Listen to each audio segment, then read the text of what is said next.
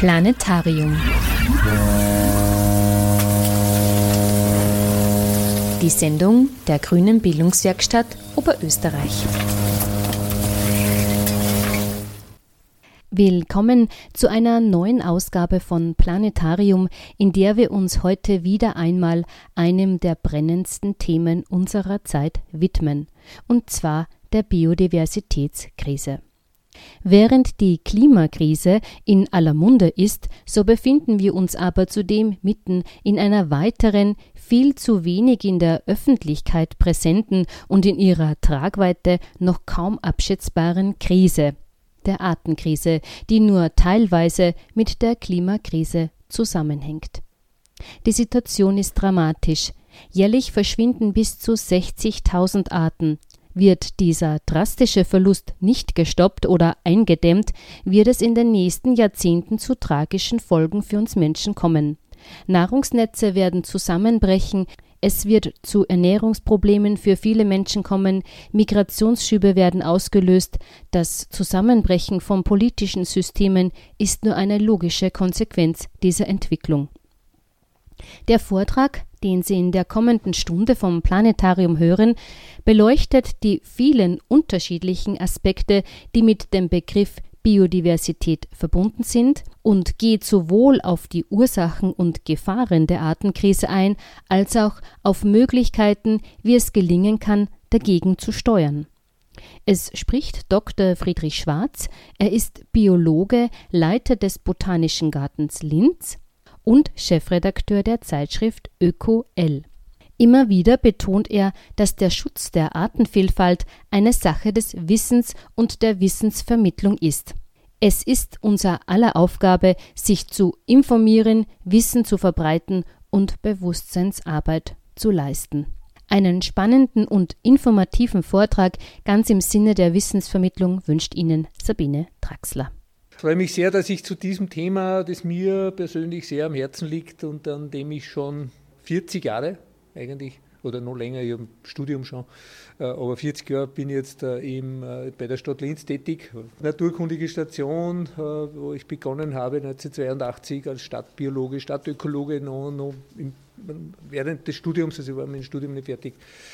Dann das große Glück, ich habe Botanik studiert, das große Glück als Botaniker einen botanischen Garten leiten, leiten zu dürfen. Also seit 2005 die naturkundige Station mit dem botanischen Garten zusammengelegt worden äh, und der botanische Garten sozusagen äh, mir zugeflogen, zufällig durch eine, durch eine, durch eine Fügung des Schicksals, äh, wo ich sehr dankbar bin und sehr glücklich bin, dass ich als Botaniker so einen wenn man so ein Orchideenfach im Sinne des Wortes, äh, dass man so einen, äh, so einen schönen äh, Arbeitsplatz haben darf. Aber ich sage jeden Tag Danke, dass ich das machen darf und ich zahle jeden Tag Eintritt. Also. Ja, nein, also jetzt kaufen wir Jahreskarten, das ganz schön teuer wird. Also.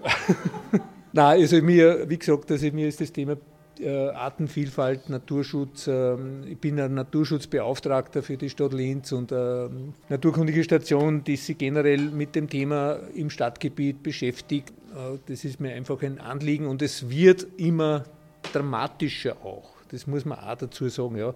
Und das, dieses Thema Artenvielfalt, Biodiversität, Artenvielfalt und noch viel mehr möchte ich heute äh, im Rahmen dieses Vortrags ein bisschen näher bringen. Biodiversität, generell der Begriff ist natürlich landläufig, äh, wird verstanden die Vielfalt der Arten, also die Artenvielfalt. Aber es ist eigentlich noch viel mehr. Äh, also nicht nur die vielen verschiedenen einzelnen Arten, die uns umgeben oder von denen wir teilweise was wissen, teilweise wissen wir gar nichts. Das komme ich auch noch zu sprechen. Natürlich ist es, damit ist das auch darunter gemeint, alle Arten von Lebewesen. Aber es ist auch gemeint die genetische Vielfalt dieser Lebewesen. Nur ein Beispiel. Eine Buche, Buchen kommen ja generell, also ist eine der häufigsten Baumarten in, in Europa, in Mitteleuropa. Es gibt in Nordeuropa, also in, in nördlichen Mitteleuropa, so Dänemark, äh, Norddeutschland, schöne Buchenwälder. Buchenwälder gibt es genauso gut in, in Mitteleuropa bei uns und es äh, in, in den, im nördlichen Südeuropa, sage ich jetzt einmal. Im südlichen Südeuropa kommt es eh nicht mehr vor, aber Zentraleuropa Äh, aber die Buchen, die es bei uns gibt, in unseren heimischen äh, Gebirgswäldern oder Wäldern überhaupt, ist genetisch eigentlich was anderes wie die Buche, die in dem, im, im nördlichen Europa vorkommt. Die unterscheiden sich genetisch. Sind zwar Fagus sylvatica, ist zwar die, die klassische Rotbuche, aber sie sind verschieden, ja, genetisch. Ja. Sie unterscheiden sich genetisch, wenn man gen, gentechnisch sie untersucht. Das heißt, man muss auf das auch aufpassen, oder das spielt da auch eine, dass diese genetische Variabilität, die in den Orten drinnen steckt, auch darunter zu verstehen ist, unter Biodiversität. Das heißt, diese, auch diese genetische Vielfalt ist äh, erhaltenswert. Lebewesen oder Orten sind immer auch an Ökosysteme gebunden. Das ist immer auch eine Frage, wo kommen sie vor? Das ist immer eine, auch eine Flächenfrage. Ja? Also jeder Ort lebt, äh, lebt auf einer Fläche meine, auch wenn sie fliegen können, aber äh, sind dann letztendlich auf, das, auf ein Biotop oder auf einen Lebensraum angewiesen. Und ohne diesen Lebensraum würde es, würden diese Orten nicht vorkommen. Es gibt Orten, die breite Spektren, in, in, in, einem, in einem, breiten Spektrum von, äh, Lebewe äh, von äh, Biotopen vorkommen. Aber es gibt dann Orten, die natürlich in ganz, in ganz engen Spektren vorkommen, also in einem ganz, ganz einen engen Lebensbereich, Lebens, äh, ganz spezifische Lebensbereiche brauchen die. Ja. Also es gibt sozusagen die breite Amplitude und enge Amplitude haben wir im ökologischen. Also die Vielfalt von Ökosystemen und auch natürlich diese Prozesse, die in diesen Ökosystemen beinhaltet sind. Das heißt Dynamik, Entwicklungsmöglichkeit, Evolution, das Thema Evolution wird viel zu wenig beachtet, auch in der, also generell wird das Thema viel zu wenig beachtet äh, in, der, in der allgemeinen Diskussion, auch in der politischen Diskussion, in der medialen Diskussion. Es ist sehr viel das Thema Klima, sehr wichtig und gut und notwendig, aber dieses Thema Biodiversität ist äh, viel zu wenig beachtet äh, und äh, da sollte man eigentlich einen Fokus darauf richten, weil sonst äh, haben wir ein Problem. Sonst haben wir wirklich ein Problem weil diese Krise, die uns da wahrscheinlich einholen wird, wenn wir nicht dagegen steuern, das ist die Klimakrise natürlich, muss man auch bekämpfen, aber die Biodiversitätskrise, die äh, auch aufzieht oder die wir auch schon spüren, aber viel zu, noch viel zu wenig, ist, äh, ist eine ganz dramatische. Also das möchte ich, das stelle ich jetzt auch vielleicht gleich an den Anfang. Äh, da gibt es ähm, ein Buch, das war von Michael Schrödel, Unsere Natur stirbt. Ja, also das ist was für hartgesottene Nerven. Also das ist ein deutscher äh, Biologe, der marine Schnecken untersucht. Also das ist sein Hauptgebiet. Ja. Warum jährlich bis zu 60.000 Tierarten verschwinden und das verheerende Auswirkungen hat. Also, und der beschreibt das Szenario, da könnte schlecht und anders werden. Ja. Also der sagt, und das zeichnet er realistisch noch, wenn wir dieses Zeitfenster, das wir jetzt noch haben, zwischen 20 und 30, nicht nutzen, das ist bei der, Klima, bei der Klimadiskussion ja eher genau das gleiche Zeitfenster. Ja. Also wenn, das, wenn sich da jetzt nichts ändert in diesem Dezennium, das wir jetzt, äh, in dem wir jetzt mittendrin sind eigentlich, wenn sich da nicht maßgeblich was ändert mit dem Stopp des Artensterbens, dann ist möglicherweise also mit einer hohen Wahrscheinlichkeit bis 2050 haben wir dann riesen, riesen Probleme.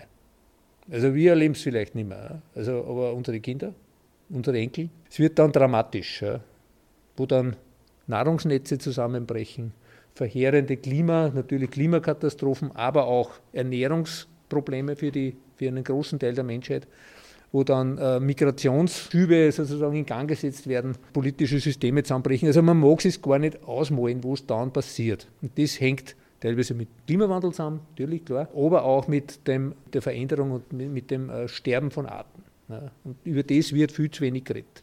Er hat nur ein zweites Buch geschrieben, Biodiversität, mit einer Autorin, also einer Co-Autorin Vreni Häusermann, wo er wirbt, und das ist sozusagen das Credo in dem Buch, wo er wirbt, dass es äh, notwendig ist, dass, es, dass Artenkenner weiterhin ausgebildet werden, beziehungsweise es Artenkenner geben muss. Ja. Weil was da wir, wenn es keine Leute mehr gibt, die die Arten erkennen, komme eh noch dazu, wie viele Arten das eigentlich gibt. Das wissen ja auch die wenigsten. Man macht sich ja keine Vorstellung über das, was ist denn Biodiversität eigentlich? Was, was ist denn das für, für ein Phänomen? Was ist denn Artenvielfalt? Was ist denn das Thema Vielfalt unter den Arten?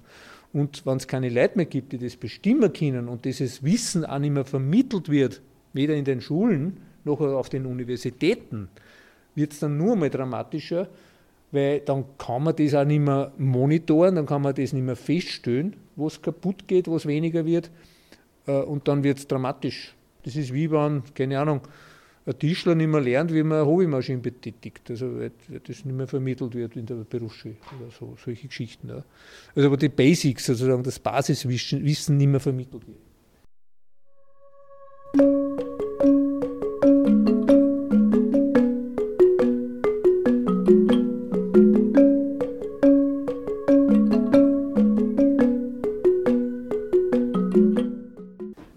Wert der Biodiversität, das ist ja auch so, man denkt, ja, zu was braucht man denn das eigentlich? Ist das eigentlich notwendig? Eine Gösen, die man in der Nacht äh, segiert, muss man die haben? Oder ein Zeck oder irgendein anderes lästiges Tier, ne, ist, war nicht schlecht, wenn die weg waren, ne, also wenn die, wenn die aussterberten. Aber es ist natürlich äh, jede Art, die mit uns den Globus, die Erde teilt und eine unglaublich lange Entwicklungszeit hinter sich hat, Evolution, ja, ist genauso wie unsere Evolution, die, die Evolution des, der Spezies Homo sapiens, hat jede andere Art auch ihren langen Evolutionsweg hinter sich und die Arten sind alle äh, von Bedeutung, sonst gab es es nicht, sonst waren schon ausgestorben. Ja, sonst hätte die Welt oder das, das, die Dynamik der Evolution schon ausradiert. Vielleicht kommt das eh bei uns auch. Vielleicht ist das sozusagen eh unser Schicksal als Spezies, dass die Evolution sagt, so, das war ein Versuch, nicht gemeint, aber hat nichts genutzt. Die, die Spezies Homo sapiens, die müssen wir leider wieder vom Globus, von der Erde entfernen, weil die riecht uns viel Schaden an. Also, das könnte durchaus auch sein, wenn man das jetzt philosophisch sieht. Aber es gibt ja natürlich diese, man das jetzt immer aus, dem, aus der Sicht, des, aus, des, aus dem Blickwinkel des Menschen betrachtet. Und wenn ich jetzt über Artenschutz, Biodiversitätsschutz und, und Lebensraumschutz nicht äh, rede, dann mahne ich natürlich in erster Linie auch Schutz von uns selber.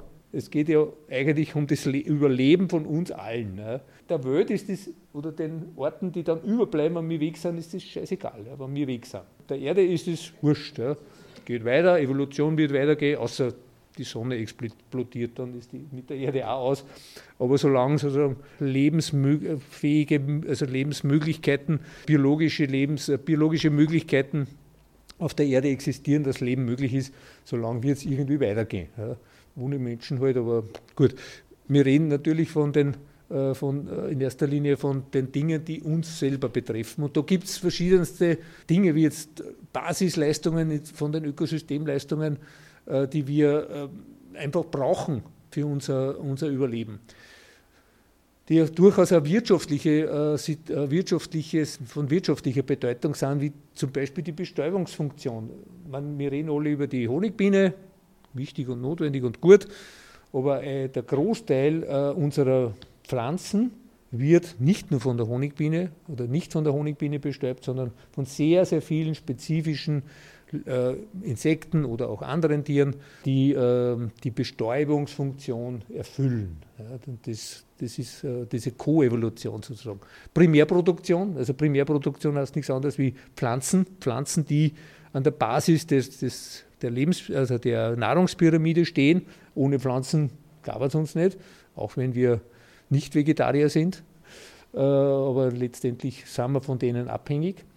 Bodenbildung, klar. Also das ist auch vom Leben ab, äh, abhängig wieder, dass sich Boden neu bildet oder Boden überhaupt am Leben erhält. Das ist ein lebe, lebendiger Organismus, der Boden. Wasser genauso, Wasserreinig, Wasserreinhaltung ist ja auch äh, wesentlich äh, starken Ausmaß vom, von Lebewesen ähm, abhängig, äh, die im Wasser äh, leben, gerade in den Flüssen und Bächen.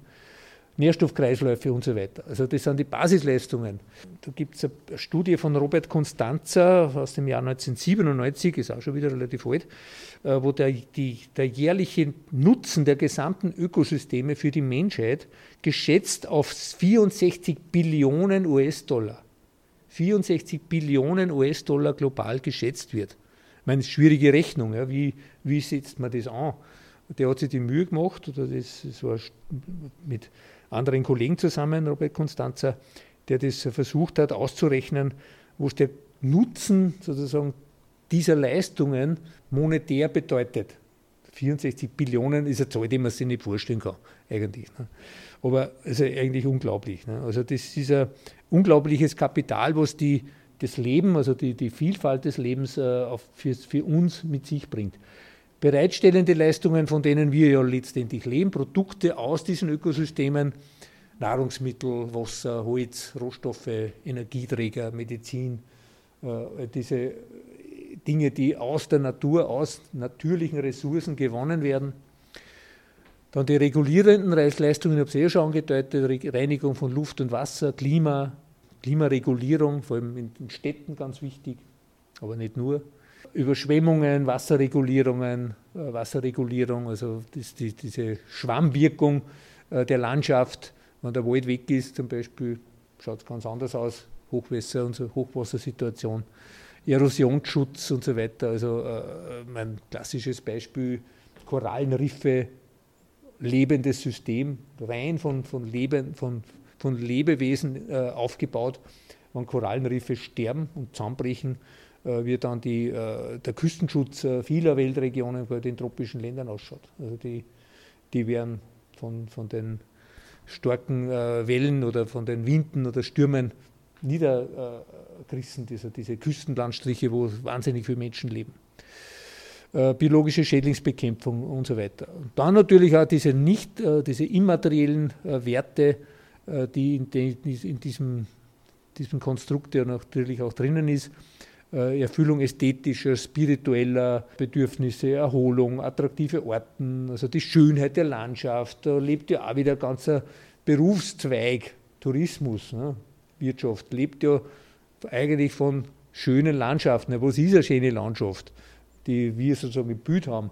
Äh, besteht aus Orten, also aus verschiedensten strukturreichen Landschaften, haben in die Berge gefahren. Das jetzt gerade in Corona-Zeiten haben wir das ja sehr stark genutzt, dass wir gern wandern gegangen sind. Ja, wo gehen wir denn wandern? Dort, wo es schön ist. Ne? Und wo ist denn schön? Wann dort die Landschaft oder die Natur in Ordnung ist. Ob die wirklich in Ordnung ist, sei dahingestellt, aber zumindest nehmen wir es so wahr. Also das ist ja auch ein, ein, ein, äh, eine Bedeutung, die man durchaus auch monetär ausdrücken könnte. Wenn es die, diese Landschaften nicht gab, dann bricht der Tourismus zusammen also, äh, und so weiter. Also da hätte man auch Probleme. Kulturelles Erbe, also sage ich mal Kulturlandschaften, wir leben ja großteils in einer Kulturlandschaft. Da steckt das Thema Kultur drinnen, also und, und das ist eine Kulturleistung, die der Mensch verbracht hat, Gott sei Dank. Also die bäuerliche Kultur, also die von Bauern sozusagen äh, gemachte oder äh, erhaltene Kulturlandschaft äh, in dem Zusammenhang nennen. Und die ist, äh, das ist eine, eine ganz extrem wichtige Kulturleistung, die leider jetzt in den neueren Entwicklungen, seit ein paar Jahrzehnten, und es wird immer, immer ärger, äh, durch die Landwirtschaft wieder kaputt gemacht wird. Ja? Und unsere Bauern haben es aber verstanden, trotz deutlicher und starker Eingriffe in die Landschaft, die da passiert sind im Jahr, eigentlich in Jahrtausenden kann man sagen, oder kann man sagen, in Mitteleuropa fast 2000 Jahre, also wo der Mensch sozusagen die Landschaft geprägt hat, ist es ihm gelungen, äh, eine ökologisch stabile und deutlich artenreichere Landschaft zu erzeugen, unter Anführungszeichen, als die Urlandschaft es gehabt hat. Im Wesentlichen ist unsere Landschaft da in Mitteleuropa nicht sehr alt. 12.000 Jahre hat die Eiszeit geendet. Und da hat sich dann langsam mit Zusammenhang, also in der ausgehenden Eiszeit der Mensch sesshaft gemacht. Klima ist besser geworden, äh, der Mensch hat sich angesiedelt äh, und hat die Landschaft gestaltet. Und dadurch ist auch von, von einem äh, vom Menschen gestaltete Kulturlandschaft geworden. Die Urlandschaft hat eigentlich ganz anders ausgeschaut. Also weitestgehend von Wald bedeckt und stark von Großsäugern auch beherrscht. In Mitteleuropa war in zu weiten Teilen, dort wo es nicht von Menschen besiedelt war, von, von den Wiesenten geprägt. Also Wies, große, Säuge, große Wiederkäuerherden, die da herumgezogen sind. Und der zweite Ort, der auch stark prägend eigentlich äh, tätig war, das war der Biber in den Niederungen. Der Biber hat stark die Landschaft geprägt in weiten Teilen Europas, dort wo der Mensch noch nicht war. Also Wiesente und Biber, zwei Orten waren sozusagen prägend für die, für die Urlandschaft, äh, nach die nacheiszzeitliche Urlandschaft. Dann hat der Mensch natürlich äh, geformt.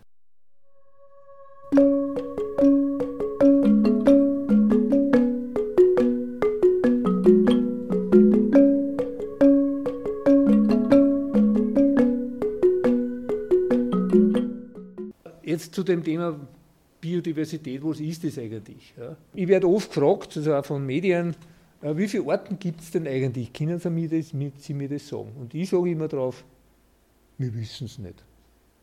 Wir wissen es nicht.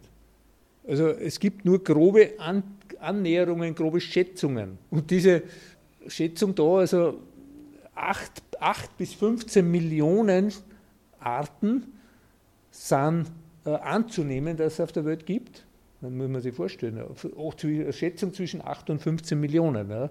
Wahrscheinlich gibt es ungefähr 10 Millionen. Also das ist ungefähr ein Wert, den man wissenschaftlich annehmen kann. Aber beschrieben, wissenschaftlich beschrieben und bekannt sind nur 1,8 Millionen Orten. Und geben es nur mit zehnmal so viel. Das muss man sich vorstellen, der Großteil ist noch nicht bekannt. Und wenn man sich das Spektrum da an, also dieses Tortendiagramm dort, anschaut, äh, Konsumenten, das ist das Rote, also die praktisch von den Primärproduzenten, von den Produzenten, also das grüne Leben. Also die, dieser kleine grüne Anteil sind Algen und Landpflanzen. 70.000 Algen und 370.000 Landpflanzen. Ja. Und der Großteil dieses roten Kuchenstücks sind die, die Orten, die davon leben. Da gehören wir auch dazu. Und davon wieder der Großteil sind Arthropoden, das heißt Insekten und Krebstiere, Spinnentiere, hauptsächlich Insekten. Insekten ist die größte Gruppe, die größte Artengruppe weltweit, die es überhaupt gibt. Vertebraten, also Wirbeltiere, nur 80.000, das ist das ganz das Kleine. Protozoen, also die Einzeller 40.000. Und dann gibt es die, äh, die äh, Destruenten, also die das Ganze abbauen. Also wenn alles, was stirbt und, und, und äh, praktisch niedergeht, tote, tote Pflanze, Pflanzen, tote Tiere, tote Menschen, bleiben wir nicht über, sondern gehen ja in den Kreislauf, in, den, in das Ökosystemkreislauf zurück. Und dafür verantwortlich sind die Destruenten. Da weiß man nur viel zu wenig oder ganz wenig über die. Das sind Bakterien, das sind Pilze äh, in erster Linie. Zwei Millionen Bakterien ist wahrscheinlich äh, zu niedrig gegriffen. Ja. Allein das, das Biom, was in uns Menschen lebt, ja, die sind genauso viele Zellen, wie wir Menschen, wie, wie wir Menschen Zellen haben. Man muss sich vorstellen, wir sind nie allein. Also, aber wir uns oft allein fühlen, aber wir sind nie allein. Wir haben so viele Fremdorganismen oder Fremdzellen äh, oder, oder Organismen in uns, die uns am Leben erhalten. Allein das, was in uns selber lebt, ja, ist eine unglaubliche Vielfalt und auch noch viel zu wenig erforscht. Ganz viel zu wenig erforscht ist das, was im Boden lebt, viel zu wenig erforscht ist das, was in der Tiefsee lebt äh, oder in tropischen Regenwäldern lebt. Also es ist sensationell, was, was wir immer noch nicht kennen. Und das Problem ist, dass die Zerstörungsgeschwindigkeit schneller ist als die Erforschungsgeschwindigkeit. Weil viel zu wenig Ressourcen auch einlaufen oder viel zu wenig Gelder reinlaufen in die Erforschung dieser Artenvielfalt. Also das ist, das ist auch das Dramatische. Wie schaut es in Österreich aus? Wissen wir ein bisschen mehr, das ist ein bisschen äh, intensiver untersucht. Anzunehmen sind, also das ist jetzt circa, fünf, circa ist gut, circa 75.625 Arten. Also das ist eigentlich eine sehr klare Zahl, glaube ich nicht ganz, aber ungefähr 75, 75 äh, also ich würde mal sagen, zwischen 75 und 80.000 Arten äh, sind jetzt bekannt. Davon auch wieder mehr als die Hälfte, 53 Prozent äh, Insekten, das ist unglaublich. 40.000 Insekten sind in Österreich beschrieben. Man, die, die, kennt die wer alle. Also das, man, da gibt es so viele Spezialisten, ne, die nur auf Insektengruppen spezialisiert sind, weil es so viel gibt. Ja. Äh, und wenn diese Insekten, diese Kenner dieser Insektengruppe, irgendeine exotische Kleininsektengruppen, wenn, das gibt es nur zwei, drei Leute in ganz Österreich, wenn die weg sind, wenn die sterben, dann gibt es niemanden mehr, der die kennt. Also wir haben jetzt, ich bin ja im Naturschutzbund auch, äh, im, im Österreich, österreichischen Naturschutzbund auch im Präsidium und da haben wir uns immer wieder, so stellen wir uns die Frage, wir müssten eigentlich eine rote Liste äh, erstellen, der, eine rote Liste der Artenkenner. Also nicht nur der Arten, sondern auch der Artenkenner, weil es, es so viele Gruppen gibt, biologische Gruppen, von denen es keine Leute mehr gibt, die die bestimmen. Das ist, das ist unglaublich. Weberknechte zum Beispiel, kennt ihr einen Weberknecht-Spezialisten? Ich kenne keinen. Ich meine, ich bin Botaniker, also. Äh, aber sage nur, solche Spezialgruppen, wo es nur einige wenige gibt, Freaks sind das oft, ne? Die nicht einmal studiert haben, aber die, die interessiert das halt, äh, die sich da eingearbeitet haben, eingekniert haben und ein unglaubliches Wissen äh, sich angeeignet haben, äh, auf den sie dann oft sitzen, wie die, wie die Gluck kennen ja, und das oft auch nicht weitergeben, dieses Wissen. Und wenn der dann stirbt oder die dann nicht mehr da ist, das Wissen weg. Es ist, das ist wirklich ein Problem. Wirbeltiere, nur 1% Wirbeltiere, 661 Arten Wirbeltiere haben wir die, die so augenscheinlich sind und so Vögel und Amphibien und so weiter und Schlangen. Aber das ist nur ein Prozent. Ja. Von solchen Tiere dann noch viel weniger. Pilze 13 Prozent, Pflanzen 15 Prozent. Aber wenn man jetzt die Biomasse anschaut, also wenn man jetzt, kommt jetzt eine andere Grafik zeigen, aber die zeige ich jetzt nicht, die Biomasse schaut wieder ganz anders aus, weil die Biomasse ist bei den Pflanzen natürlich riesig. Ja. Also wenn irgendein äh, Alien noch zur Erde kammert äh, und sich die Erde anschaut, was da vorkommt, und da da feststellen, ja, das ist ein, ein, Planet, der in erster Linie von Pflanzen besteht. Also wenn er das weiß, wisse, dass das Pflanzen sind, würde, würde er sagen, ja, in, zu äh, Großteil, also einfach zu fast zu 100 Prozent äh, besteht der äh, aus Pflanzen. Äh, und nur zu winzig kleinen Anteil äh, irgendwelche kleine Lebewesen, die da zwischen den Pflanzen irgendwie leben. Das, sind die, das ist die Vielfalt der, der, der Tiere, äh, die da vorkommt, also inklusive uns. Also Biomasse ist ein, ist ein ganz anderes Thema. muss aber auch so sein, weil sonst kommt die ganze Vielfalt an Tieren nicht leben, weil die stehen ja an der Basis, also wie gesagt.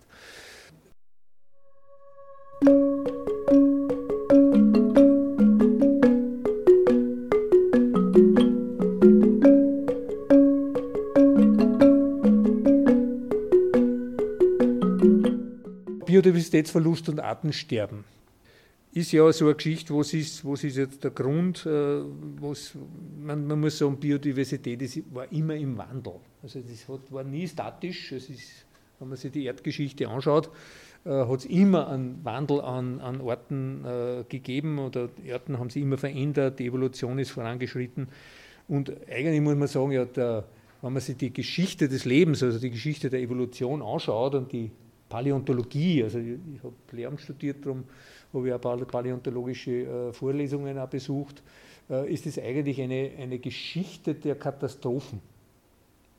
Immer dann, wenn eine Katastrophe passiert ist, hat es einen starken Einschnitt gegeben in der Artenzusammensetzung weltweit. Das, das Paläozoikum, also das Erdaltertum, da weiß man nicht ganz genau, wo der große Umbruch war. Äh, wahrscheinlich waren das äh, irrsinnig heftige Methanexplosionen äh, in den Meeren, in dem Urmeer, das damals gegeben hat, äh, wo sich ja, ja Milliarden sagen, Abfall äh, sich gesammelt hat in diesem Meeresbecken und das irgendwann einmal zu riesigen Methanexplosionen geführt hat, dass das Leben in diesem Meer, das war ja damals alles nur marin, ja, das, war, das, Leben hat nur in den Meeren äh, ge geherrscht und am, am Land hat es noch kein Leben gegeben, ausradiert hat. Und dann sind aber auch überblieben und da ist dann die eingeläutet worden, das Erdmittelalter, Mesozoikum, mit den ganzen Entwicklungen. Da hat es wieder verschiedene äh, Epochen gegeben und immer ist da irgendwas passiert, entweder eine Eiszeit, eine starke oder äh, äh, ein riesiger Vulkanausbruch. Und der, der, also der bekannte Einschnitt, der markanteste Einschnitt, der letztlich dazu geführt hat, dass die Säugetiere äh, sich äh, entwickeln konnten, war vor 65 Millionen Jahren. Was ist da passiert? Der Meteorit in Yucatan. Also der hat da in der Karibik eingeschlagen, wo die Saurier dann ausgestorben sind. Also was war, kann man sich auch die Frage stellen, was war passiert, wenn der, Saur, wenn der, wenn der Meteorit ihn eingeschlagen hätte. Vielleicht sitzt man dann da als intelligente Saurier äh, in dem Raum und darüber philosophieren. Ja, Saurier sind ganz schön deppert. Mit dem Ende der Saurier, die ja unglaublich lang auch das Leben auf der Erde beherrscht haben, ja, mit dem Meteoriteneinschlag ist das passiert, Saurier sind ausgestorben, mit, einiger, mit einer Ausnahme. Die Vögel, genau, die Vögel haben überlebt. Denen ist es gelungen. Äh, und wahrscheinlich auch Vorformen von Krokodilen. Also die haben das auch äh, offensichtlich überlebt. Also das sind die letzten lebenden Saurier sozusagen, die, die bei uns nur leben. Und dann hat es aber den großen Aufschwung der Säugetiere gegeben und äh, daraus auch der Mensch. Ne? Also das hat sich immer geändert. Aber was jetzt neu ist, ist dieser unglaublich schnelle Wechsel, Wandel der Artenvielfalt, wo sich die Evolution einfach nicht anpassen kann. Das hat immer, bis jetzt war das immer möglich. Das heißt, es, hat, es haben sich Arten verändert, es hat eine Evolution gegeben und die Evolution hat dazu geführt, dass mit, der, mit den Änderungen von irgendwelchen Bedingungen, Umweltbedingungen, sie Arten anpassen konnten. Und das braucht einfach Zeit. Das ist einfach äh, eine eine, eine, ein Gesetz der Genetik, dass das einfach lang braucht, bis sie äh, die Gene so weit anpassen, dass neue Arten entstehen, besser adaptierte Arten und so weiter, die die Bedingungen dann auch aushalten. Und das ist jetzt im Verschwinden. Also das, was jetzt passiert, äh, innerhalb von wenigen Jahrzehnten kann man sagen, kann nicht dazu führen, Artenänderung hat es immer gegeben, habe ich gesagt, aber das, was jetzt an Artenänderung passiert, von Menschen verursacht, kann nicht dazu führen, dass sie Arten adaptiv oder genetisch anpassen können auf diese veränderten Bedingungen, die wir Menschen schaffen. Also das führt zu einem dramatischen Artensterben, ist wieder eine Katastrophe, ja, wie die anderen vorangegangenen natürlichen Katastrophen, die es gegeben hat, aber diesmal ist eine von uns verursachte Katastrophe und darum spricht man in der Wissenschaft schon von, dem, von einem neuen Erdzeitalter, das Anthropozän, das wahrscheinlich die kürzeste Epoche war, die es jemals gegeben hat. Nicht einmal 1000 Jahre, also, aber oder vielleicht 2000 Jahre, also wo der Mensch so manifest äh, sich global verankert hat und die Erde so stark geprägt hat, dass man von äh, Anthropozän sprechen kann. Also das ist das, was in der Zeit gerade dramatisch passiert. Ja, und was sind die Ursachen? Da muss man, also wenn man jetzt äh, Artenverluste in unserer, in unserer Gegend, äh, nein, man kann fast sagen global. Also es ist eigentlich ein globales Phänomen dann steht ganz oben, das muss man auch ganz objektiv festhalten, die Landwirtschaft, ja, die einfach flächendeckend tätig ist, bei uns, aber auch in vielen anderen Weltregionen, die verursacht, dass, dass die äh, Wälder kaputt werden, dass die, äh, die Wüsten sich ausdehnen, die Savannen sich ausdehnen, die Trockenheit zunimmt, der Bodenhaushalt sich verändert, der Wasserhaushalt sich verändert, das Klima sich verändert. Und bei uns ist das Gleiche mit der intensiven Landwirtschaft. Zerstückelung der Lebensräume, Versiegelung, Zersiedelung der Landschaft ist eine Frage der Raumordnung. Jetzt sind wir wieder beim Bodenschutz, Raumordnung, völlig falsch angesiedelt, völlig äh, politisch, völlig äh, einfach ein Wahnsinn, wie, wie, bei uns Raumordnung. Ist keine Raumordnung, das ist eine Raumunordnung, äh, die wir haben, äh, weil es bei uns völlig falsch platziert ist. Also die sozusagen die Festlegung dort, wo baut werden darf und wo nicht baut werden darf, legt die Gemeinde fest. Völliger Schwachsinn. Ja. Äh, verursacht unglaublich horrende volkswirtschaftliche Kosten. Aber da steigen natürlich Bürgermeister nicht over. Das ist, äh, wäre ein massiver Machtverlust für die Bürgermeister. Äh, und darum wird sich das auch nicht ändern. Aber in anderen Ländern geht es, braucht man nur über den fahren nach Bayern, ja, Deutschland, oder andere Raumordnungsstrategie braucht man nur im Flugzeug drüber fahren, weiß man genau, ich bin in Bayern oder ich bin in Österreich. Also allein die, die, also die Strukturierung der, der Siedlungsgrenzen, also fürchterlich, wie das bei uns äh, ausschaut. Äh, Bodenschutz, das ist eh das Thema, was im Wahlkampf ja thematisiert worden ist. Ja, die anderen Themen, Überdüngung, Klimawandel, Hormon, hormonaktive Substanzen, gerade in Gewässern ein Problem, ja. Äh, Ableitung von Hormonen, die also aus den, von den von den Medikamenten kommt und dann über die Toiletten in die Gewässer äh, geflutet wird und dort sich auswirkt und so weiter.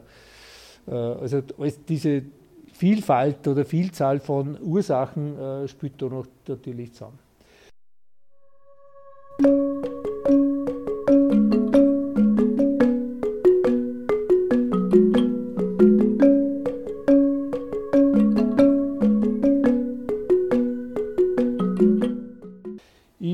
Euch jetzt ein bisschen äh, in dem nächsten Block sozusagen ein paar äh, Themen zusammen, wie es da, wo es jetzt da die Ursachen äh, des Artenwandels, also der Artenvielfalt äh, bei den einzelnen sozusagen Gruppen gibt. Also das ist, das ist die Gruppe der Gewässer, also der Wasserorganismen.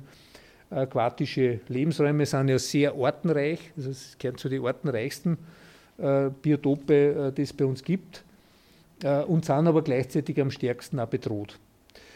Was, sind da, äh, was passiert da? Also von den Fluss, Flussbegradigungen, Uferverbauungen, also die ganze Dynamik, die verloren geht, werden Lebensräume zerstört. Gerade in der Donau zum Beispiel, die Donau ist äh, eigentlich ein unglaublich fischreicher Fluss, also fischreiches Gewässer, äh, das fischreichste Gewässer Europas. Ich glaube, es sind über 50, über 50 verschiedene Fischarten in der Donau und äh, Fischart, die es nur in der Donau gibt und sonst nirgendwo.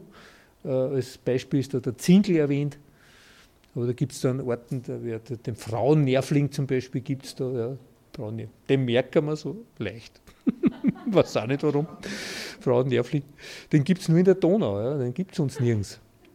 Äh, und so weiter. Also Trockenlegung, dann die, die ganzen Auwälder. Der Au, der, die Auwälder ist einer der am meisten bedrohten Waldtypen bei uns, äh, weil die, weil die Auwälder einfach zerstört worden sind zu einem großen Teil. Also vor allem die Dynamik, die in den Auwäldern ja eigentlich so wichtig ist, äh, dort dazugehört. Äh, gibt, es gibt kaum mehr dynamische Auen. Ähm, ja, äh, Nährstoffeintrag und so weiter.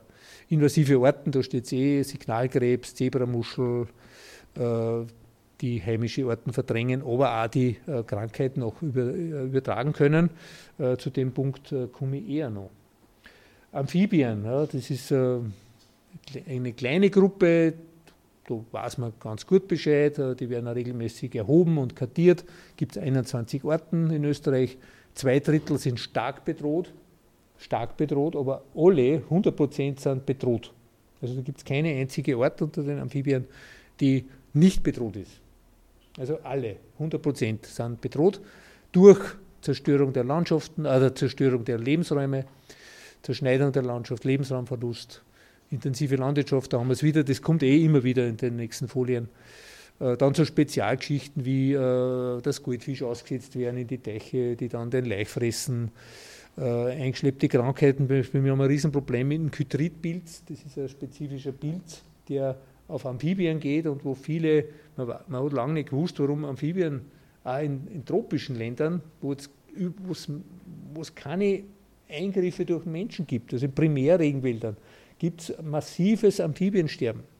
Man hat das lange nicht gewusst, aber das ist ein Pilz, der global sie äh, ausprägt und äh, die Amphibienbestände dezimiert in einem unglaublichen Ausmaß. Auch bei uns. Also stark betroffen ist bei uns der Salamander der, der Feiersalamander, ja, durch den Hydridpilz. Äh, man weiß gar nicht, was man da, da tun kann. Also man kann nur schauen, dass man möglichst gesunde Lebensräume erhält, dass die Reproduktion funktioniert, dass sie sich gut vermehren können, dass es möglicherweise oder vielleicht und hoffentlich Orten gibt, die da resistent sind. Also dass sie so resistente äh, Gruppen oder resistente, äh, wie sagt man da, Gen Genotypen ausbilden, Genet, wieder, bin ich wieder bei der Genetik, dass, dass die überleben, also dass die nicht aussterben. Also darum ist es so wichtig, diese Vielfalt an Lebensräumen auch zu erhalten. Vogelwelt, ja, ist auch eine relativ bekannte äh, Gruppe von Tierarten, äh, die regelmäßig erhoben wird, auch bei uns in Linz. Also ich habe einen Vogelkundler in meinem Team, der regelmäßig Brutvogelarten erhebt oder Wasservogelarten erhebt, also da auch die Veränderungen auch feststellen kann, die sie über einen langen Zeitraum, das machen wir jetzt schon über über 40 Jahre machen wir das schon äh, sehr penibel. Da kann man sagen, dass die Vogelartenzahl relativ konstant ist, aber viele Arten gehen stark zurück. Also äh, es ist trotzdem ein, ein, starker Verlust an Vogelarten äh, zu vermerken. Äh, Lebensraumverlust, auch wieder die Ursache Lebensraumverlust. Äh, in den letzten 20 Jahren Bestandeseinbußen von 42 Prozent, 42 Prozent der Kulturlandschaftsarten, also die früher noch häufig waren, äh, zum Beispiel der Kibitz. Es gibt kaum mehr Kibitz. Also, kennt ihr noch Kibitz? Also der Vogel, der im Mai herumfliegt und so kuit, kuit, kuit herum, so dieses äh, sehr, ähm, eh, sehr prägnante Singen, wo er dann über die Felder und über die Wiesen fliegt, gibt es kaum mehr. Also es ist total stark zurückgegangen. Also auch wieder eine, eine, eine Art der Kulturlandschaft. Aber durch die Intensivierung der Wiesen, durch die Intensivierung der Äcker sterben diese Orten aus. Klimawandel, eh klar. Kälteliebende Orten können kaum noch an, äh, ausweichen, gerade im Gebirge, also das ist ein Problem für die Gebirgsvogelwelt. Äh, Nahrungsmangel durch Insektensterben und das ist jetzt das ist der Punkt, der jetzt kommt, das stille Sterben der Insekten. 60 Prozent aller Tierarten sind Insekten, habe ich eh schon gesagt, und 40.000 Arten leben in, allein in Österreich. Äh, da gibt es eine Studie, die ist eh bekannt, äh, die deutsche die Krefeld-Studie, dass 75 Prozent Abnahme der Biomasse, fünf und drei Viertel der Biomasse an Insekten ist weg in vielen Gegenden, selbst in Schutzgebieten, selbst in Gebieten, die unter Schutz stehen. Das muss man sich vorstellen. Ja. Äh, die Orten sind zwar viele noch da, aber in einem viel kleineren, viel, viel kleineren Ausmaß. Wir, wir, wir wissen es alle, jeder, der mit dem Auto fährt, früher hat man alle 20 Kilometer die Windschutzscheiben reinigen müssen, sonst hat man nichts mehr gesehen. Warum bleibt denn jetzt nur einmal was bicken auf der Windschutzscheibe in der Nacht? Klimawandel, Stickstoffeintrag. Stickstoffeintrag ist auch so ein Thema. Also der Stickstoffeintrag aus der Atmosphäre hat jetzt ein Niveau erreicht, wie der normale Bauer in die 50er Jahre seine Äcker gedüngt hat mit Kunstdünger. Das kommt jetzt aktuell aus der Atmosphäre over. Und dann buttert der Bauer natürlich nur Kunstdünger drauf und nur mehr Kunstdünger drauf, als er es in die 50er Jahre gemacht hat. Äh, also Nitrifizierung, also die, die Verstickstoffung der Landschaft ist enorm, weil so viele Stickstoffverbindungen in der Atmosphäre ist, die oberkommt mit dem Regen, aber der normale der, die normale äh, Stickstoff-Düngerwahnsinn, der sowieso existiert, kommt dann auch noch dazu. Das verändert natürlich, das muss das, muss das verändern. Ja, das ist ja auch Gruppen, die aber stark im Zusammenhang mit den Insekten, mit, den, mit der Insektenvielfalt da steht. Die Fledermäuse, die äh, geeignete Lebensräume brauchen, äh, die aber zunehmend verschwinden und dann die Nahrung immer weniger wird, Verlust äh, insektenreicher Jagdgründe, Insektensterben steht eh da, aber auch Quartiersverlust, zum Beispiel ähm, das, die äh, Dachböden, die immer mehr verschlossen werden, dass der Jonix reinkommt, die, die, diese, ähm, die Angst vor Tauben, also gerade in der Stadt. Wir haben in der Stadt noch relativ eine gute Schmäh-Fledermauspopulation. Also ich meine, ich wohne selber mitten in der Stadt äh, und äh, wenn ich am Balkon sitze, ich habe einen Innenhof, dann fliegen da irrsinnig viele Fledermäuse. Also ich muss auf den Kopf erziehen, dass mich nicht, äh, dass nicht über mich drüber, dass mich nicht anfliegen habe. Ich fliegen mir eh nicht an, aber, aber das ist enorm. Also wir haben vor kurzem im Botanischen Garten einen Vortrag von der Julia Kropfberger vom Naturschutzbund gehabt, die mit einem Detektor dann mit uns in den Garten gegangen ist Kinder haben wir jetzt Gaudi gehabt, äh, die, das, das, dann hörbar gemacht wird, ne, die, die äh, Flederma Fledermaustöne, die wir ja mir nicht hören. Äh, und da sind ähm, festgestellt worden, dass da wir in dem oben haben wir vier verschiedene Fledermausorten gehört. Es gibt schon Apps, also es ist unglaublich steil. Also gibt, da gibt es Apps, die man, wo, wo man ein Mikrofon anhängt, ein Smartphone, die, die, die Fledermaustöne aufnimmt äh, sozusagen und einspült in die App und die App äh, kann dann, er, kann dann, sagt er dann, welche Orten das sind. Also was das für ein Ort ist. Eigentlich ist es ganz neu für mich, also unglaublich, was es da gibt. Aber äh, vier verschiedene Orten in, in einer knappen Stunde, also das ist äh, enorm. Also das in der Stadt. Also das tut wieder, tut wieder ein bisschen, ja, es gibt, es gibt in der Stadt, aber dann haben wir das Thema Lichtverschmutzung, was natürlich auch in der Stadt immer, immer brisanter wird. Ähm, und ein Problem ist, Windräder sind auch ein Problem, können auch ein Problem sein. Das ist auch wieder eine Gruppe Moose, gibt 1100 verschiedene Moose, die eine, eine große Bedeutung haben äh, im Sinne von, ähm, von, Bio, äh, von Bioindikation. Also Moose reagieren sehr stark, genauso wie Flechten, äh, auf Umweltveränderungen, also auf äh, Temperaturveränderungen zum Beispiel, gerade im Gebirge. Und wenn Moose dann sterben, also gerade äh, kälteliebende Arten äh, in alpinen äh, Lagen, die aber dann nicht mehr hersteigen können. Also die steigen dann in den Himmel sozusagen, weil sie aussterben. Ja. Himmelfahrtskommando. Das ist äh, gerade die alpine Moose, äh, die mit dem Klimawandel äh, stark zu kämpfen haben. Also das ist auch ein Problem. Oder auch wieder Landwirtschaft, Forstwirtschaft, Versiegelung, Verinselung der Landschaft und also alle dieses wiederholt sich eh ständig. Pilze, ja, das äh, Gruppe der Pilze, 2500 Orten, höhere Pilze sind bekannt bei uns. Wiederum intensive Landwirtschaft, Verschwinden von Obstgärten, Baumgruppen, Totholz, bei denen spielt auch Totholz eine Rolle. Irgendwer hat einmal gesagt, es gibt nichts Lebendigeres als totes Holz. Totholz in den Wäldern enorm wichtig für eine Riesengruppe von Tieren, aber auch von Pilzen. Äh, Totholzabbauende Pilze, Entwässerung von Mooren, Feuchtwiesen, Monokulturen und, und, und.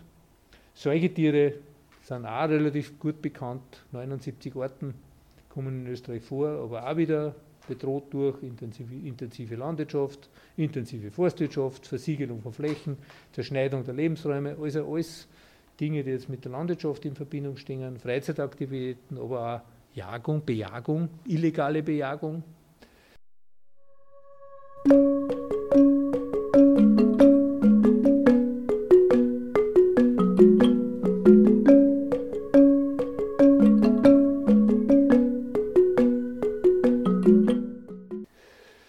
ja, Verlust von, von, Biodiversität im Zusammenhang mit Krankheiten, das ist auch so eine Geschichte. Ne? Also wir, wir, haben, wir erleben es ja gerade hautnah. Die SARS-CoV-2-Pandemie, die uns gerade, wo wir gerade mittendrin sind, ist wahrscheinlich, also es gibt ja Mutmaßungen, dass das aus einem Labor äh, entwichen ist, aber wahrscheinlich äh, ist es doch eine Zoonose. Das heißt, dass die von einem Tier, wahrscheinlich von einer Fledermaus, äh, auf den Menschen übergesprungen ist. Äh, und da gibt es in den letzten Jahrzehnten, das ist auch so eine Zahl, die ich mir ausgeschrieben habe, seit den 1980er Jahren hat sich der, die Zahl der neu aufgetretenen Infektionskrankheiten verdreifacht. Das heißt, es ist in den letzten, seit den 80er Jahren mehr geworden, deutlich mehr geworden. Und warum ist es so? Natürlich auch durch die Störung von Ökosystemen, durch die Veränderung der Artenzusammensetzung, gerade Räuber-Beute-Verhältnis spielt eine Rolle, äh, auch durch, die, äh, durch das Verschwinden tropischer Regenwälder, wo Orten, die früher oder die in tropischen Regenwäldern äh, gelebt haben, aber nicht aussturm sind, sondern sie ähm, dadurch beholfen haben, dass dann in menschliche äh, Gegenden äh, übergewandert sind, zum Beispiel Flughunde. Es gibt eine, ähm, eine Geschichte. Äh, in Malaysia gibt's, äh, ein, gibt's eine, hat es eine Epidemie gegeben, äh, zwar vom Nipah-Virus. Sagt euch wahrscheinlich nichts, ich habe es auch nicht gewusst. Der, der verursacht grippeähnliche Symptome, meist Enzephalitis, Enzephalitis also Gehirnhautentzündung, und hat eine Todesrate von 50 Prozent. Also da stirbt 50 Prozent der von, äh, vom Nipah-Virus befallenen also infizierten Menschen stirbt äh, zur Hälfte. Und das ist in den späten 90er Jahren äh, aufgetreten und diese Krankheit ist vom Flughunden übertragen worden. Warum? Weil die Abholzung, riesige Abholzungen von Regenwäldern dazu geführt hat, dass die Flughunde den Wald verlassen haben und dann sich in Mango-Plantagen, Mangobäume, die dort bei den Bauern ähm, anpflanzt gewesen sind, niederlassen haben äh, und von, äh, Mangobäume von Schweinezucht betrieben. Äh, und diese Fledermäuse haben dann die Schweine infiziert. Krankheitserreger, mein, generell, Fledermäuse sind sehr also immer, auch bei uns, wenn man Fledermaus findet, sollte man nie mit überhaupt Tiere, Wildtiere nicht mit bloßer Hand angreifen. Man kann sie wirklich, kann sie wirklich was holen. Fledermäuse insbesondere.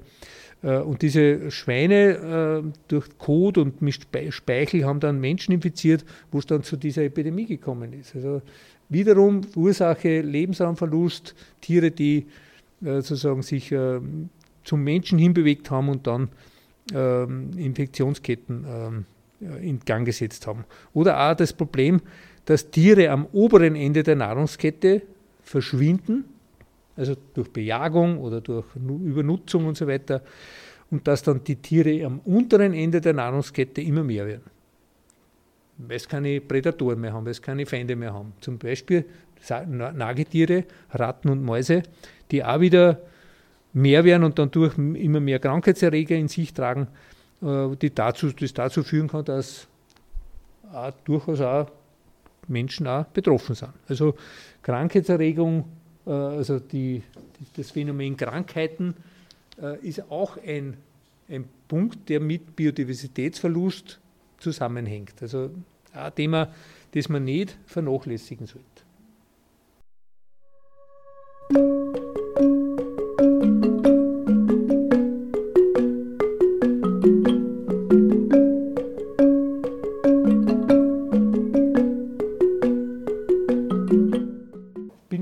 Beim sozusagen letzten Punkt, was kann man tun oder was muss man tun, was soll man tun. Und da sitze ich jetzt an bei dem, was ich eh am Anfang schon gesagt habe. Letztendlich ist es eine Wissensfrage. Also wir müssen schauen, dass wir dieses Wissen in die breite Bevölkerung tragen, äh, dass wir da Bewusstsein bilden, weil es ist so, es ist, wir wissen ja eh, alles, was man kennt und alles, was man weiß, für das tritt man dann ein. Und das schützt man dann auch. Alles, was man kennt, schützt man. Oder alles, was man liebt, schützt man. Ne? Also das, und wenn man, wo, das, wo ich das nicht weiß, ist mir wurscht oder ich weiß nicht einmal. Ja?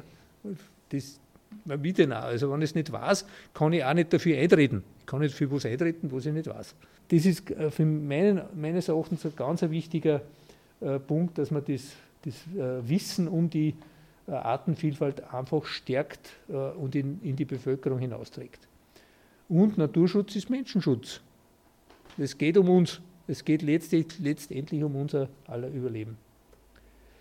Wie kann das gelingen? Also Wahrnehmung fördern, Erhaltung und Renaturierung von Lebensräumen, Umweltgifte verbannen, Klimagase drastisch reduzieren, Klimaschutz spielt natürlich auch eine Rolle. Und das ist eh das, was ich gesagt habe, ökologisches Wissen fördern, Kinder ermutigen, draußen zu spielen, weg von den Computern, aussehen in die Natur. Also ich bin, ich bin im Wald und am Bach aufgewachsen und habe dort, äh, meine Mutter hat oft nicht gewusst, wo ich bin und wann ich endlich heimkomme. Ja und habe da meine Tochter, weil ich einfach Zeit übersehen habe. Ja, Lebensräume erhalten, eh klar. Also ich habe es eh schon gesagt, äh, wir müssen schauen, dass wir alle naturnahen Lebensräume einfach erhalten. Und das 50 Prozent der Erdoberfläche kehrt eigentlich geschützt. Ja. Was nicht heißt, dass der Mensch ausgeschlossen ist. Es geht trotzdem unter menschlichen Verhältnissen. Der Mensch ist ja jetzt auch schon flächen, fast flächendeckend unterwegs. Aber wenn man es richtig macht und nachhaltig bewirtschaftet, dann geht es auch mit einer sanften Nutzung äh, eigentlich äh, auch in diesen sozusagen geschützten äh, Bereichen. Äh, ja, staatliche Flächen, also die der, dem Staat gehören, ich denke jetzt an die, an die, an die, ähm, äh, an die Bundesforste, die große Waldflächen auch bewirtschaften, die gehören eigentlich aus der Nutzung gestellt. Das, gehört, das ist unser aller Besitz, ja. das gehört uns allen Staatsbürgern, Bürgerinnen. Äh, und da müsste der Staat, der Staat eigentlich mit, mit Vorbild vorausgehen. Äh, ja, öffentliche Flächen wiederum zu 50 Prozent naturnah gestalten. Also wir versuchen das auch in Linz mit, den, mit unseren stadteigenen Flächen, kann man viel, viel besser machen. Da passieren viele Fehler, braucht man nicht, brauche ich nicht äh, erwähnen. Äh, Vernetzung von Lebensräumen, Biotopvernetzung spielt ganz eine wert, wertvolle Rolle. Und ganz wichtig ist, äh, Urbiotope, also die so noch vorhanden sind, da denke ich jetzt an den Moore, Moore, Flüsse, Auwälder, die darf ich nicht mehr angreifen. Die müssen ex lege unter Schutz gestellt werden. Das haben wir leider bei der letzten, äh, bei der letzten äh, äh, Novelle vom Naturschutzgesetz wieder nicht geschafft, äh, dass wir einen ex lege Schutz durchbringen. Ähm, Moore sind nicht ex lege unter Schutz gestellt wie in manchen anderen Bundesländern, wie in äh, äh, Bundesländern, genau wie jetzt in Vorarlberg zum Beispiel. Vorarlberg hat einen Ex-Legeschutz für Moore, da darf kein Moor mehr zerstört werden. Bei uns ist es halt bewilligungspflichtig, ja, Eingriff ins Moor. Ja, was heißt das?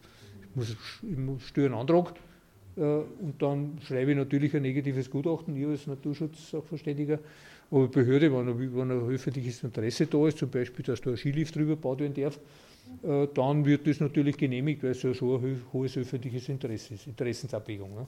Das ist ja bei diesen äh, Geschichten immer, immer wieder der Fall. Also Schwachsinn. darf man einfach nicht mehr tun. Aus, Punkt. Moore haben so eine große Bedeutung für die CO2-Bindung, für die, für die äh, Bindung von CO2 im Boden. Äh, unglaublich. Also wie, wie kann man das nur immer nicht, nicht, nicht tun? Also das ist eigentlich unglaublich. Ja, Umweltgifte, das haben wir beim klassischen Umweltschutz, eh klar, gehört natürlich auch äh, dazu. Verkehrsmittel, also das ist die Frage, wie, wie so Mobilität, äh, da sind wir alle selber gefordert. Überhaupt, bei allen diesen Themen sind wir alle selber gefordert. Jeder hat sozusagen selber in der Hand, äh, wie er sich verhält äh, im Alltag oder im, im alltäglichen Leben gehört die Ernährung dazu, da gehört das äh, tägliche, da gehört die Kleidung dazu, da gehört das Mobilitätsverhalten dazu, das Wohnen dazu, wie gehe ich mit der Energie um und, und, und. Da gibt es hunderttausend verschiedene Sachen, die wir selber schon steuern können als, als Menschen. Verzicht auf Kunstdünger in der Landwirtschaft, weitergehend giftfreie Forstwirtschaft. Natürlich produziert dadurch weniger, ist ganz klar. Ja gehört natürlich abgegolten, weil wie kommt der Bauer dazu? Ich meine, die Bauern sind die, die, sind die Descheks, ja, die, die, von der Agrarindustrie in diese, in diese Richtung gedrängt werden. Das ist, ist, ist sage die Landwirtschaft hat schuld, aber der einzelne Bauer ist oft der, ist ja der Arme, der das ja, wenn er nicht selber sozusagen das ähm, reflektiert und, und anders macht, solche gibt es Gott sei Dank auch, äh, aber das Gros der Bauern ist gefangen in dieser Agrarindustrie. Das ist eine Industrie. Ja. Forstwirtschaft genauso, Fischerei genauso. Also dann Klimagase drastisch reduzieren, eh klar. Das haben wir jetzt beim Klimathema, äh, wo es darum geht, dass man einfach äh, negative, äh, aus, negative Auswirkungen möglichst vermeiden, um unser Klima, das Ziel von 1,2 erreichen wir eh schon immer wahrscheinlich äh, erreichen, also das zumindest versuchen und alles daran setzen, dass, sie, dass die äh, tropischen Regenwälder erhalten bleiben, die Korallenriffe erhalten bleiben und äh, die, die Meere, also das, was, wenn man die, die Meere versauern äh, und so weiter, also was da passiert. CO2-Bepreisung ja, da gibt es noch so viele Themen. Also ich habe das jetzt nur angerissen äh, und ich glaube, ihr seid eh schon jetzt ein bisschen überladen. Äh, rauchen eh schon die, die Gehirne äh, von den vielen Problemen, äh, die ich euch äh, jetzt vermittelt habe. Und äh, nein, es ist, es ist ein dramatisches Thema und, ähm, und mir macht es große Sorgen. Also ich, aber die Gesellschaft ist gefordert. Und damit danke für die Aufmerksamkeit.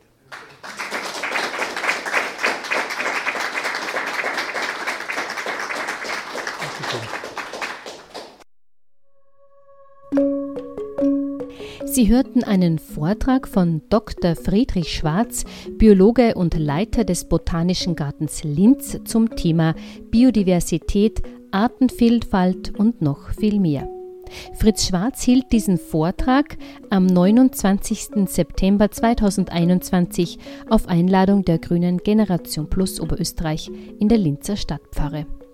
Weiters können wir für Interessierte zwei Bücher empfehlen, die Fritz Schwarz in seinem Vortrag erwähnte, und zwar das Buch Unsere Natur stirbt und das Buch Biodiversität von Autor Michael Schrödel.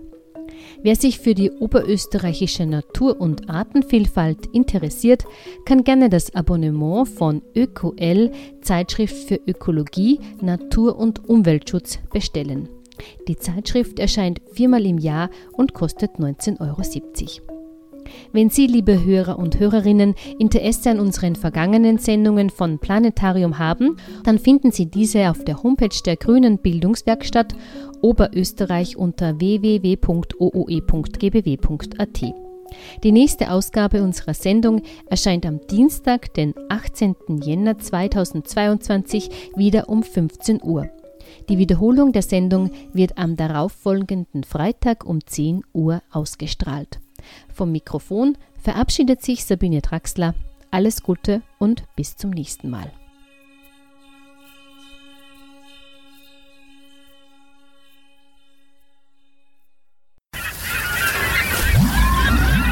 Planetarium